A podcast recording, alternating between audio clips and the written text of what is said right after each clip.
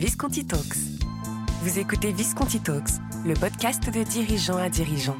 Une émission portée et présentée par les partners de Visconti, spécialistes de l'accompagnement de dirigeants par des dirigeants. Qu'est-ce qu'un bon dirigeant? Comment être un leader inspirant et inspiré? Comment transformer sans fracturer? À chaque épisode, un dirigeant nous inspire, partage son expérience et sa vision du métier de dirigeant. Bonne écoute Bonjour à toutes et à tous. Je suis Christine Andrevaux, dirigeante entrepreneur et partenaire coach chez Visconti Partners.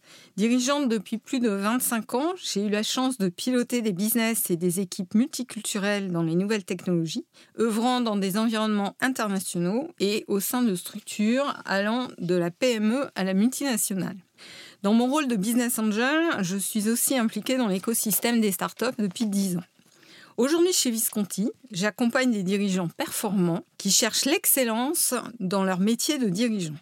Pour ce nouvel épisode de Visconti Talks, j'ai le grand plaisir aujourd'hui de recevoir Fanny Forgeot, qui est directrice générale chez Yogosha, une scale-up prometteuse dans le domaine de la cybersécurité.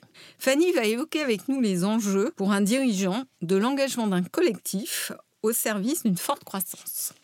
Alors Fanny, tu es diplômée de Sciences Po et docteur en sociologie politique. Comment passe-t-on de la sociologie au métier de directrice générale d'une société innovante dans la cybersécurité? Bonjour Christine, bonjour à tous et à toutes. Eh bien, si on revient à la genèse, quand j'avais 20 ans, j'hésitais entre devenir commissaire de police ou chercheuse. Et j'ai choisi la voie de la recherche. Et j'ai fait euh, effectivement un doctorat en sociologie politique et dans ce cadre, j'étais rattachée à un laboratoire du CNRS à l'université de Versailles-Saint-Quentin. Et hum, une des vertus de ce laboratoire, c'est qu'il permet euh, de faire au-delà de la recherche fondamentale que l'on apprend à faire évidemment dans le cadre d'une recherche doctorale, il permet de faire de la recherche appliquée en travaillant avec des entreprises. C'est un laboratoire qui est très rattaché à l'univers professionnel. Et donc j'ai eu la possibilité de travailler, de, de, on va dire, mettre en œuvre la méthodologie scientifique, sociologique dans l'univers de la SNCF, par exemple, ou d'une marque comme Nespresso. Ça m'a donné le goût euh, de l'application de ces méthodes scientifiques euh, au monde réel, professionnel. Et de fil en aiguille, avec euh, ce centre d'intérêt-là, ce bagage-là, et un centre d'intérêt très appuyé autour des nouvelles technologies, et notamment de l'analyse des réseaux sociaux et des mécaniques d'influence sur Internet, j'ai croisé le chemin d'une entreprise qui s'appelle L'Influence, que j'ai rejoint au début des années 2010, où euh, finalement j'ai appris un métier de manager. Je suis rentrée par l'expertise scientifique, l'expertise métier, et je suis devenue la manager d'une équipe, et puis je suis devenue COO. Et ensuite, j'ai quitté cette expertise-là, mais j'ai gardé finalement l'étiquette, le, métier COO que j'ai été faire dans une autre entreprise. Et donc finalement, voilà, c'est expertise métier management qui m'a donné l'opportunité de devenir directrice générale. Et je dirais qu'il y a aussi un certain nombre de rencontres, pas que des rencontres fortuites, aussi des rencontres que j'ai provoquées avec des investisseurs, avec des développeurs, avec des chercheurs qui m'ont amené là où je suis aujourd'hui. Alors Fanny, tu l'as mentionné, tu es experte en sociologie politique et tu as réalisé à ce sujet de la recherche fondamentale au CNRS. En quoi la sociologie te sert aujourd'hui dans l'exercice de ton métier de dirigeant? En fait, quand on refait un peu le parcours, il se trouve qu'il y, a un espèce de dénominateur commun à tous ces centres d'intérêt, que ce soit la recherche scientifique, la police et euh, la cybersécurité que je fais aujourd'hui dans le cadre de mon entreprise Yogosha, c'est le goût de l'enquête, euh, le goût du questionnement et, de l'analyse. C'est vraiment ça, je crois, que j'exerce le plus aujourd'hui dans le cadre de ma profession qui me vient de ce bagage-là. Ensuite, euh, préparer un doctorat, ça demande de mettre en œuvre un certain nombre de compétences, l'analyse statistique, le, traitement de la donnée, euh, le, la rédaction, tout ça, je l'utilise aussi euh, d'un point de vue méthodologique, compétence, je l'utilise au quotidien. Et enfin, sur le fond de ce que j'ai appris en sociologie, eh bien, j'en ai retenu l'analyse des conflits, l'analyse des mécaniques collectives et beaucoup de connaissances aussi sur les sciences politiques, les sciences des régulations. Et tout ça, évidemment, ça me sert au quotidien pour diriger une entreprise et diriger des humains. Alors concrètement, comment mets-tu en œuvre ton expertise dans la gestion du collectif au sein de l'entreprise? Eh bien, je dirais trois mots-clés deux que j'ai déjà euh, prononcés là. C'est, euh, on va dire, l'analyse, la méthode, et puis j'aurais envie de parler aussi du, pacte, du pacte social. Alors l'analyse, qu'est-ce que ça veut dire concrètement? C'est la mise en œuvre très rationnelle d'une euh, faculté d'observation et de compréhension. Ça va être le souhait d'aller au-delà de, de l'émotion, d'aller au-delà de, de l'intuition et d'être capable d'analyser froidement. En sociologie, on dit que finalement, on analyse les faits comme des choses. Et là, c'est un peu identique comme approche au quotidien. Euh, c'est euh, euh, finalement analyser les, les individus de manière assez rationnelle et les amener à constituer du collectif en allant jusqu'à provoquer du conflit quand c'est nécessaire. Par méthode, structure, ce que j'entends, c'est, on va dire, un prérequis indispensable que je vais demander aux, dirigeants, aux managers que, que je recrute moi-même. Je vais leur demander d'être capables d'expliquer leur méthodologie, d'être capables de me dire à chaque fois que je leur demande comment on fait. C'est hyper important qu'ils soient à la fois pédagogue, capable d'expliquer le comment on fait et qui soit capable aussi d'entendre que n'importe qui peut leur demander comment on fait. Moi, je crois beaucoup construire ma légitimité dans la cybersécurité comme ça. Je suis arrivée, honnêtement, j'y connaissais pas grand-chose. J'ai appris à demander comment on fait, comment ça marche. Et si on arrive à m'expliquer cette méthodologie et si on arrive à me prouver qu'on est capable de mettre en place une méthodologie euh, structurante et structurée, eh bien, on va dire que je suis plutôt rassurée pour l'avenir de l'entreprise. Et puis le pacte, alors c'est hyper important. Je pense que euh, le collectif ne fonctionne que si euh, au moins implicitement il y a un pacte, il y a un accord. À chaque fois que finalement je vais prendre une décision d'ordre un peu stratégique, je vais me poser une question assez simple qui est résumée par la formule exit, voice ou loyalty. Quand on est dans une situation de changement, il y a trois voies possibles pour les individus. C'est exit, je me barre. Voice, je m'exprime, je gueule. Ou loyalty, bon, bah, je me tais et puis je continue. Et eh ben, cette règle en sciences politiques qui est hyper connue, Finalement, je me la pose, cette question, je me la pose à chaque fois que je dois mettre en place euh, du changement. Et je me dis, il ne peut se passer que ces trois scénarios finalement. Et donc, je vais, voilà, je vais mettre à plat les différents, euh, les différents scénarios possibles vis-à-vis des individus et, surtout des personnes clés de l'entreprise avant de mettre en place euh, du, du changement. Merci Fanny. Alors, pour autant, la sociologie n'apprend pas à être ou devenir dirigeante. Comment construis-tu ta légitimité en tant que dirigeante? Eh bien, je dirais d'abord que euh, je ne la considère pas du tout comme acquise. Euh, alors déjà, bon, c'est pas inné, je crois que c'est très clair, mais c'est pas acquis non plus, c'est vraiment un travail en continu. Je pense que euh, chaque jour, on apprend à mieux diriger, et puis aussi, ben, je crois que c'est très clair, hein, je me fais accompagner, je me fais accompagner par toi. Merci. et, et c'est indispensable. Enfin, c'est un conseil majeur que je donnerai à mes pères, c'est de ne pas hésiter à se faire accompagner. Ensuite, cette légitimité, elle se construit aussi avec mon entourage, avec mes pairs au sein de l'entreprise. La question de ma légitimité ne se pose pas et ça c'est essentiel hein, pour ma confiance. J'ai envie de dire aussi que je me force à ne pas trop questionner ma légitimité. Et j'ai presque envie de vous avouer que finalement c'est presque un acte féministe que j'ai envie de m'appliquer à moi-même. C'est-à-dire que je me dis si j'étais un homme, est-ce que je douterais de ma légitimité au global et puis euh, à un moment précis lorsque je suis dans le doute et lorsque je suis inquiète? Eh bien, si la réponse est non, j'arrête de me poser cette question euh, et, ça me met en confiance. Et pour être encore plus honnête, je crois que, en fait, je peux pas m'empêcher de, douter de, euh, de mon impact, euh, de à quoi je sers, mais ça, j'ai presque envie de dire, c'est pas lié à mon métier, c'est un peu un signe des temps. Alors Fanny, l'agenda d'un dirigeant est souvent chargé. Donc comment gères-tu ton agenda justement entre ta vie de dirigeante et ta vie personnelle?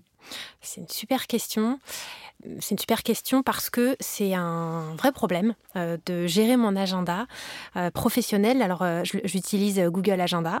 En fait, c'est plus un problème de gérer mon agenda depuis le Covid et depuis le confinement que véritablement de faire coexister ma vie pro et ma vie perso. Pourquoi? Parce qu'avec le, télétravail, bah, j'ai finalement appris à remplir ma journée de 9h à 19h sans trou. Et maintenant que je reprends des rendez-vous à l'extérieur, je n'ai plus le temps de faire toutes ces réunions parce que bah il y a des moments où je dois être dans le métro, où je dois me déplacer. Je n'ai plus le temps pour les discussions informelles et j'ai un agenda qui déborde littéralement. C'est un des sujets que je veux travailler euh, avec toi euh, en tant que coach. Comment faire le tri entre les réunions auxquelles je dois absolument assister, entre les moments collectifs, euh, les moments avec mes managers qui sont indispensables ou ceux qui peuvent très bien faire sans moi, les moments que je dois passer de mois à mois pour travailler sur un sujet de fond. Voilà, là il y a des arbitrages à faire qui sont super importants. En ce qui concerne euh, la difficulté qu'on a tous, hein, hommes ou femmes, à concilier euh, un travail qui est très prenant, y compris en dehors des horaires de boulot, hein, c'est vrai que quand on est enlevé de fond, euh, on se réveille la nuit. Hein, comment faire pour faire en sorte de pouvoir tenir ce rythme et en même temps avoir, avoir une vie sympa avec des enfants et, un mec, ce qui est mon cas? Eh bien, c'est, je pense, un travail, alors j'allais dire à quatre mains parce que je rajoute les, deux mains de mon conjoint, mais bah, il y a aussi ma fille ado qui nous aide. Et c'est vrai que souvent, fin de semaine, fin de week-end, on se dit OK, synchronisation des agendas. Qui va chercher euh, le petit qui est en maternelle euh, mardi soir? Et puis ensuite, il faut euh, ben, appeler la nounou et puis parfois appeler les beaux-parents. C'est finalement un peu de la gestion d'équipe que de rendre tout ça, tout ça compatible. Mais ça se passe plutôt bien de mon côté. Alors Fanny, au cours de nos échanges, tu m'as dit que construire et structurer des organisations à partir d'une feuille blanche te passionnait. Peux-tu nous expliquer pourquoi et ce qui t'anime bah, Ça me passionne parce que c'est littéralement c'est ma mission. Enfin, je, vraiment, j'ai l'impression que c'est pour ça que je suis dans l'entreprise, pour euh, effectivement euh, construire euh, des organisations organisées. J'ai un objectif qui est très simple, c'est la croissance. Et pour croître, on a besoin de faire évoluer l'organisation. Et ce que j'aime beaucoup faire, effectivement, c'est construire on va dire, l'organisation idéale. Donc, je pars de l'existant et je construis de manière presque mathématique euh, l'organisation issue de cette organisation existante mais idéale. Et après, je, trace des traits, je trace des droites. Alors, parfois, c'est des courbes. Alors, évidemment, si c'était juste un exercice de géométrie, euh, ça serait simple et ça se saurait. En réalité, c'est beaucoup plus compliqué que ça. Et c'est là que euh, l'accompagnement avec ma coach est essentiel. C'est que j'apprends à embarquer le collectif dans cette évolution. Et ça, ça n'est pas une chose aisée. Et à embarquer cette organisation dans des changements, euh, y compris qui ne sont pas positifs pour tout le monde, qui vont pas dans le sens des carrières individuelles, hein, des, euh, des souhaits individuels, et puis accompagner la croissance. Honnêtement, moi, j'ai jamais été dirigeante d'une scale-up. J'ai jamais eu autant de talent, de seniorité et de d'expérience à manager qu'aujourd'hui. Et donc voilà, je suis très contente, je suis euh, même passionnée par ce que j'apprends avec ma coach en ce moment. Alors chez Yogosha, justement, vous avez un enjeu de forte croissance et pour soutenir cette croissance de recrutement d'une quarantaine de collaborateurs cette année. Tu fais face à un véritable défi de recrutement dans la tech et plus particulièrement dans la cybersécurité. Comment agis-tu Effectivement, je suis euh, dans le même cas que beaucoup de chefs d'entreprise aujourd'hui et bah, je me fais aider. Je me fais aider, je me fais accompagner sur ce sujet. J'ai une feuille de route qui est très détaillée. J'ai un plan de recrutement que j'ai partagé avec mon codir et que je partage avec euh, des personnes ressources. J'ai un, chasseur de tête qui, euh, qui trouve des talents de manière on va dire, remarquable et puis quelques cabinets. J'hésite pas à travailler avec un cabinet et puis si ça fonctionne pas bien, je change. mais effectivement, c'est un des principaux challenges aujourd'hui, hein, recruter des profils tech et, marketing aussi. Après, Côté cybersécurité, j'ai quand même une grande chance. La mission de Yogosha, euh, Yogosha c'est une plateforme qui permet de, euh, de mettre en relation des hackers éthiques que l'on sélectionne avec euh, nos clients. Et les hackers vont tester les systèmes informatiques en mode préventif chez nos clients pour détecter des possibles failles, vulnérabilités informatiques, avant que des criminels puissent les exploiter. Donc, euh, Yogosha a une communauté de plusieurs centaines d'experts en cybersécurité. Donc, c'est vrai que c'est un vivier, c'est une chance. J'ai un écosystème euh, à ma disposition extrêmement puissant euh, voilà, sur ces expertises de cyber. Alors, Comment fais-tu pour les trouver, ces hackers? L'héritage de notre activité, c'est euh, ce qui s'appelle le bug bounty. Bug bounty, ça vient de l'univers des chasseurs de primes, les bounty hunters. Ce sont euh, des gens qui sont payés à la faille détectée. C'est-à-dire que s'il ne trouve rien, le client n'a rien à payer. S'il trouve une faille, le client va payer une récompense.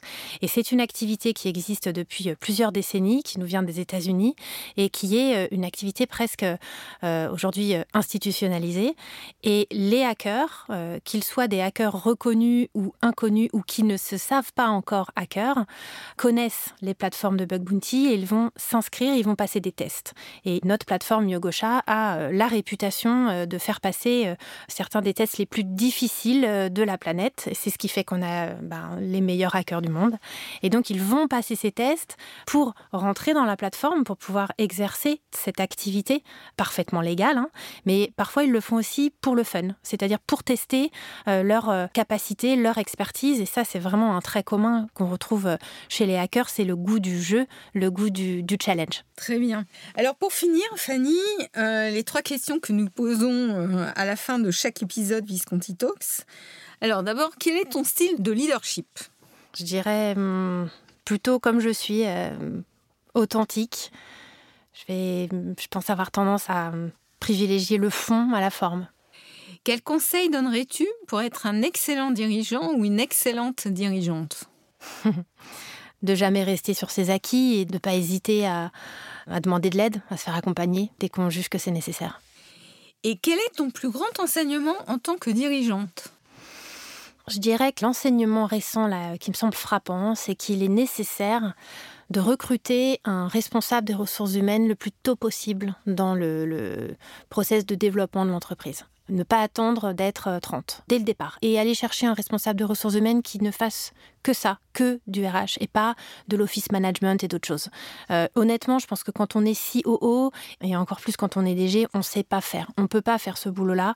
C'est un boulot à part entière qui est hyper important pour accompagner la croissance et pour que ça se passe bien pour euh, toutes les équipes. Entendu. Merci beaucoup Fanny pour ce témoignage et ces enseignements riches que tu as accepté de partager avec nos auditeurs et auditrices. En effet, engager le collectif et en particulier l'équipe de direction est clé pour le succès de l'entreprise et permettre l'accélération de la croissance. C'est le premier impératif auquel est soumise l'entreprise et cela permet ainsi le développement du business et finalement une performance spectaculaire. Il y a un véritable lien de causalité de l'humain vers le business, puis vers la finance. En tant que directrice générale de Yogosha, tu joues un rôle clé. Ton très beau parcours démontre que l'on devient un leader inspirant en libérant tout son potentiel, en s'entourant, en écoutant, en questionnant et en s'ouvrant. Et je retiens le point d'investir sur un directeur ou une directrice des ressources humaines à plein temps assez tôt dans le processus de staffing de la start-up pour constituer un collectif engagé sur la mission de l'entreprise et ainsi piloter l'hypercroissance. Merci encore Fanny. Avec plaisir.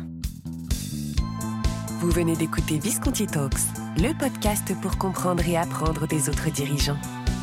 Retrouvez-le en intégralité sur le site internet visconti.partners. Vous y retrouverez aussi l'ensemble des nouveautés de Visconti Partners. Nous vous donnons rendez-vous prochainement pour un nouvel épisode de Visconti Talks. Visconti Partners, Leaders Challenging Leaders.